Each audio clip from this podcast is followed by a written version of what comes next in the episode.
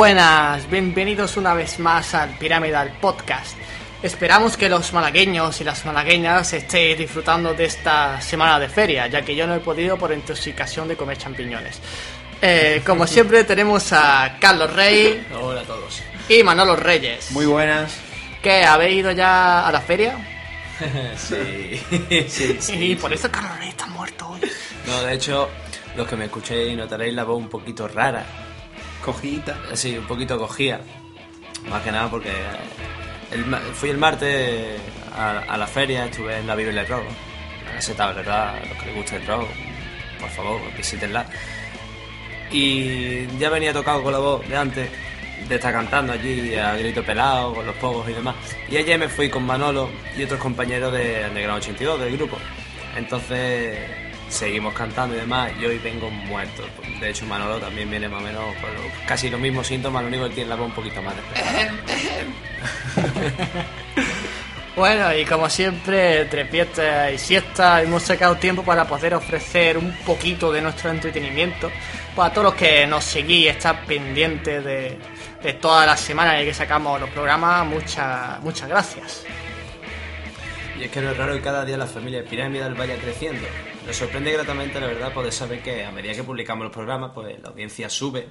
Y por ello, antes de empezar, le damos las gracias a ti por seguir y compartir tu tiempo con estos humildes músicos que se encuentran al otro lado del micro.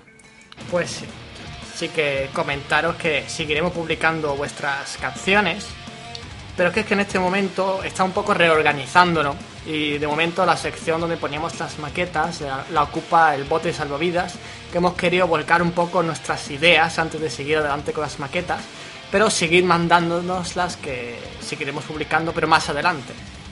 Así que no, no, es que lo hayamos quitado, ¿eh? no os preocupéis. Y así que sin más dilación vamos a empezar con la nueva entrega del Pyramidal Podcast.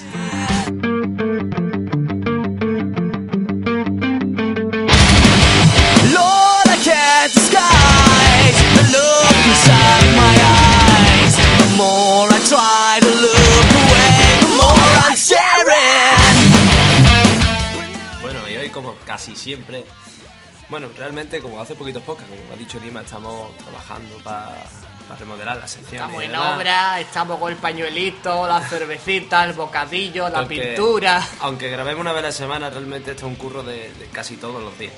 Bueno, y hoy pues estaremos con las noticias musicales, que las presentará Manolo Reyes. Estaremos con la batalla musical, que esta vez me enfrentaré yo a Manolo Reyes también. Y yo votaré por fin, la primera vez. Bendísima, por fin votará. Y ya como despedida, antes de yo irme de vacaciones, por ejemplo, pues vamos a dejarnos con las noticias PNN con nuestros compañeros. Charles Baker y Roger. Y nada, Flor. esto es lo que nos queda por delante y espero que lo disfrutéis.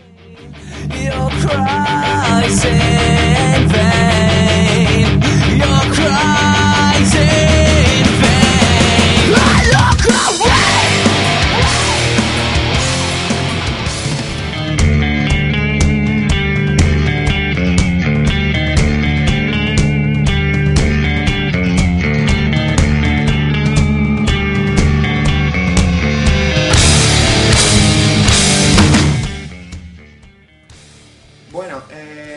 comenzamos con la primera noticia del día. Eh, el nuevo- un nuevo millonario que ha surgido en el Reino Unido quiere reunir a los Guns N' Roses originales. Pero, pero como un nuevo millonario que... Sí, que hace poco que le tocó el euromillón, vaya. Hijo de puta. Envidia sana. Envidia sana, tío. Sanísima. Bueno, como, estoy- como dije antes, un británico gana 148 millones de euros en el euromillón y su primer deseo es reunir a los miembros originales de la banda de Los Ángeles. Eh, el nombre de, de este hombre es Adrian Brayford, de 41 años. ¿Vale? Eh, y ha, eh, ha expresado su primer deseo después de ganar el Euromillón de volver a juntar a los Guns N' Roses, ya que él ha sido un ferviente fan de la banda desde muy pronto. Vaya, desde que los conoció. que empezaron, ¿no? sí. Eh, también esta, este seguimiento suyo se debe a que él tu- eh, tiene una, una tienda de música y hombre, lo típico que haríamos todos si tuviéramos una de esas tiendas, pues nos pondríamos a escuchar algún que otro CD, yo qué sé. Pues ya ves, yo tengo la oreja cargar si estoy trabajando en una tienda de esa, ¿eh? Como Sí. tenéis Spotify. Hombre, Bueno. hay una cosa que me preocupa. Y es que Manolo es tan fan de los Guns quizás como este tío. No, no, no, no, tú no, harías no. lo mismo. Hombre, No. tanto, pero como Soy- para gastarse ese dinero a unos tíos que no se quieren ni ver, no creo, ¿eh? Manolo, Exacto. tú serías capaz, no creo, ¿no? No, yo no me gastaría tal dinero, simplemente también por lo que ha dicho Dima, porque yo también conozco a la banda y la y sé que se que un poco más se pueden tirar cuchillos a la cabeza. Es que si tú los reúnes, algunos amanecen muertos. Sí. Bueno. Axel Rose. respiraré tranquilo. Así, bueno, vaya, eso es el tema que, me- que no iba a completar ahora, vaya, porque todos sabemos que todos los miembros de la banda ya son Izzy Stradlin, el antiguo, el antiguo guitarrista rítmico, Steve, Steve Adler, que era el batería, eh, y Slash, Slash y Duff, el bajista, se llevan excelentemente bien, como ya pudimos ver en una edición pasada del Hall of Fame de la música, de, Ah. que tocaron, vaya, los temazos suyos. Eh, pero lo único que no fue, fíjate, fue Axel Rose. Va- vaya, qué raro, ¿no? Qué raro, Qué raro. Sí. Bueno, y eso ya, ya lo dijo Axel Rose, que él no estaba interesado en ningún momento en volver con su banda anterior, que él estaba muy contento con la de ahora y que no quería saber nada de ellos. Eso porque sigue teniendo dinero. Sí. Porque si Guns N' Roses no tendría ningún éxito después de haber hecho el chanchullo que ha hecho, Sí. al mismo estaría, venga, dame unos milloncitos y hacemos algo. Pues me parece una tontería, tío, porque es que este hombre debería disfrutar de su dinero, invertirlo en algo más productivo que reunir a un grupo que realmente no se aguanta lo uno a lo otro. Es que no, no tiene sentido. No tiene sentido ninguno. Bueno, ca- cambiamos. Bueno, aparcamos el tema de los Guns a un lado. Mejor. Y, va- y pasamos a que eh, The Darkness ha sacado un nuevo disco, ¿vale? No estaba muerto después de la. de como los Darkness son así, son los llamados Guns N' Roses de nuestra época. Que no han muerto por coma etílico todavía, Ni, ni ¿no? por cometílico ni por sobredosis ni nada. Vaya, esta banda tiene la leyenda de que sitio donde iba no volvía a crecer la hierba. Joder. Porque se fumaban todos ellos. bueno, eh, pues eso, vaya, que a finales de 2011 el cantante eh, Justin Hawkins eh, empezó a hablar ya de que, de que no estaban muertos, vaya, que seguían en, en el sitio y tenían, y tenían pensado volver a hacer giras, a grabar discos y todo eso, vaya. Y más adelante, también por eh, su hermano y guitarrista, Dan Hawkins, ya dijeron que estaban pensando en. Ya se van a meter al estudio a grabar un el nuevo disco que se va a llamar. A ver dónde estaba. Yo lo he perdido también. Yo también lo he perdido, ¿vale? Se nos pierden los datos. Eh. One Esto Way Ticket to Hell. Podcast. No, ese es, un- Es ese el segundo, ¿no? disco. ¿Y cuántos tiene? Pues tres. Ah, pues el tercero que nos falta, ¿no? Vaya por Dios. Vaya por Dios, no va a perder. Bueno, El tercer disco, hombre, no tercer quisquilloso, el tercer disco. Sí, bueno, y por último, una última cosa a destacar es que Darkness será el grupo telonero en la próxima gira de Lady Gaga que tiene su parada en Barcelona el 6 de octubre. Pero vamos a ver. Vamos a ver. Una cosa es que la muchacha se vista con, con filete y más que arte, pues despierte hambre, ¿no?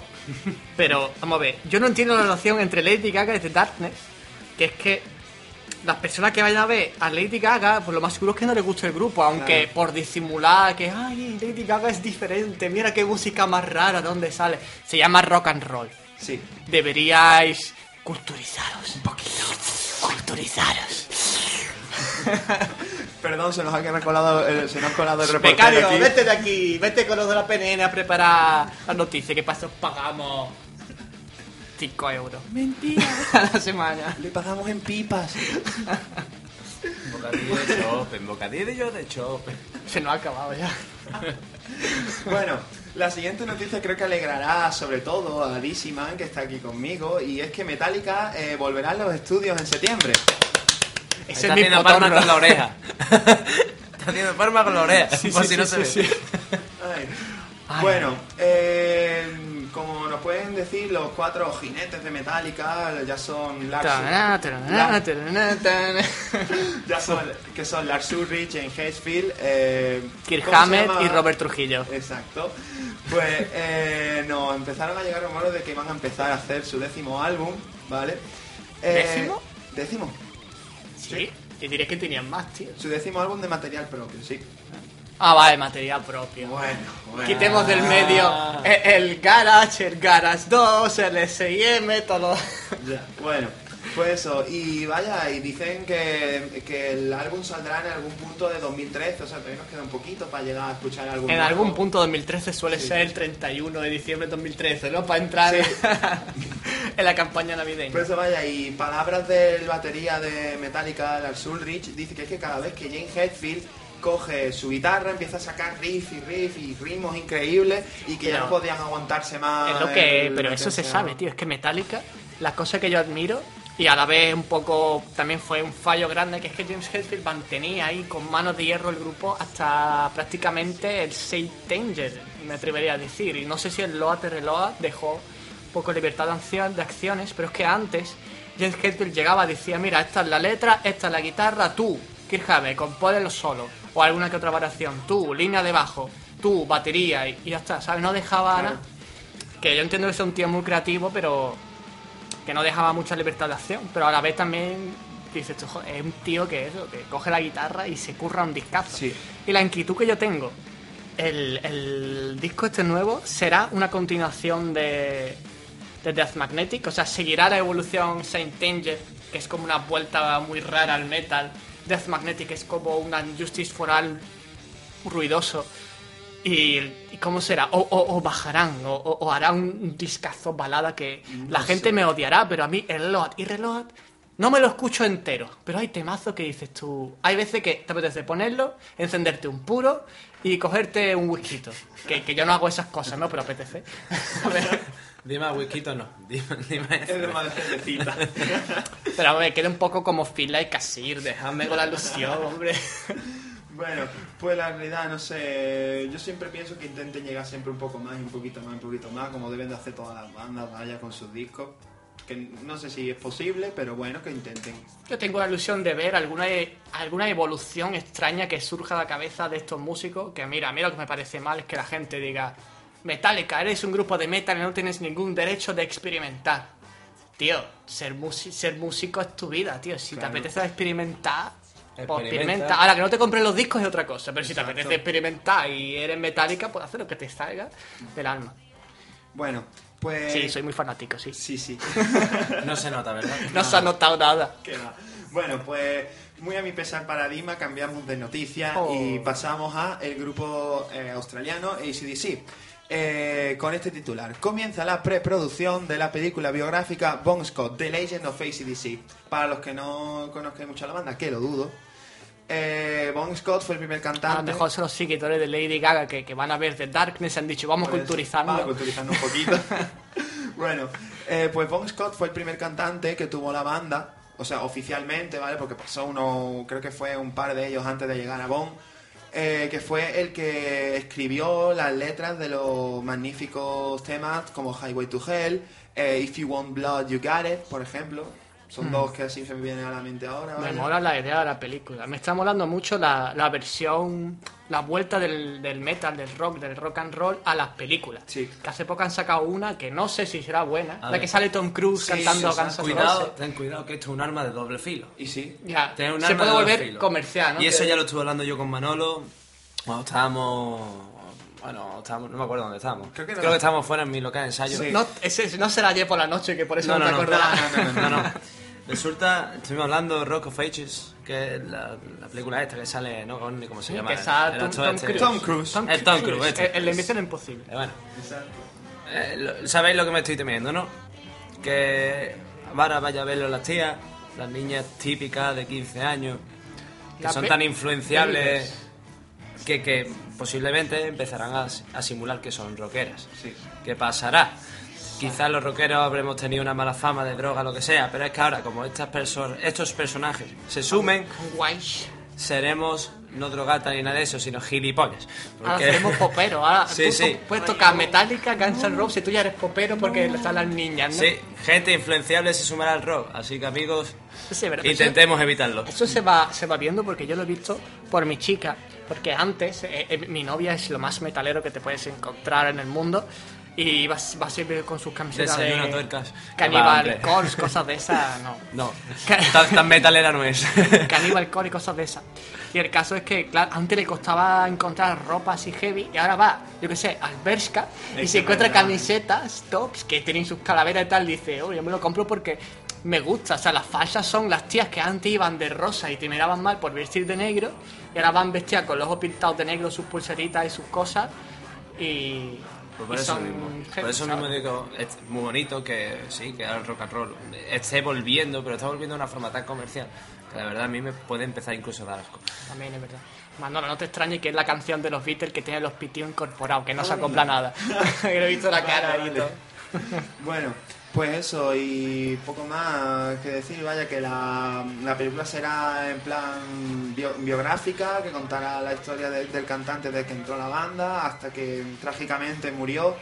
Eh, y para destacar la anécdota de su muerte, murió una de las veces que volvió de fiesta después de un concierto.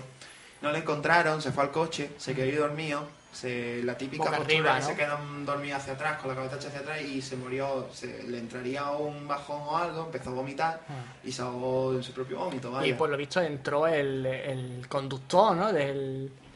El, el actual cantante de ACDC, recuerdo que escuché en algún sitio, que era el conductor del autobús de las giras, que hizo la prueba y se emborrachó a muerte, hizo la prueba y lo cogieron.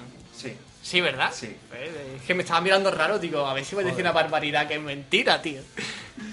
Bueno, y ya está poco más. Y en el, do- en el 2013 se va a cumplir el 40 aniversario de la formación de esta grandísima banda. Y se prevé que la película esté. Épica.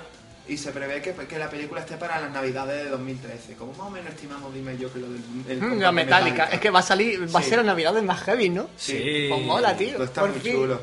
En vez de las los típicos villancicos, van a ser ahí joder. navideños. Hay un, hay un grupo llamado Twister Sister que tiene un CD que sacaron por Navidades que son todos eh, son villancicos rock. ¿Sí?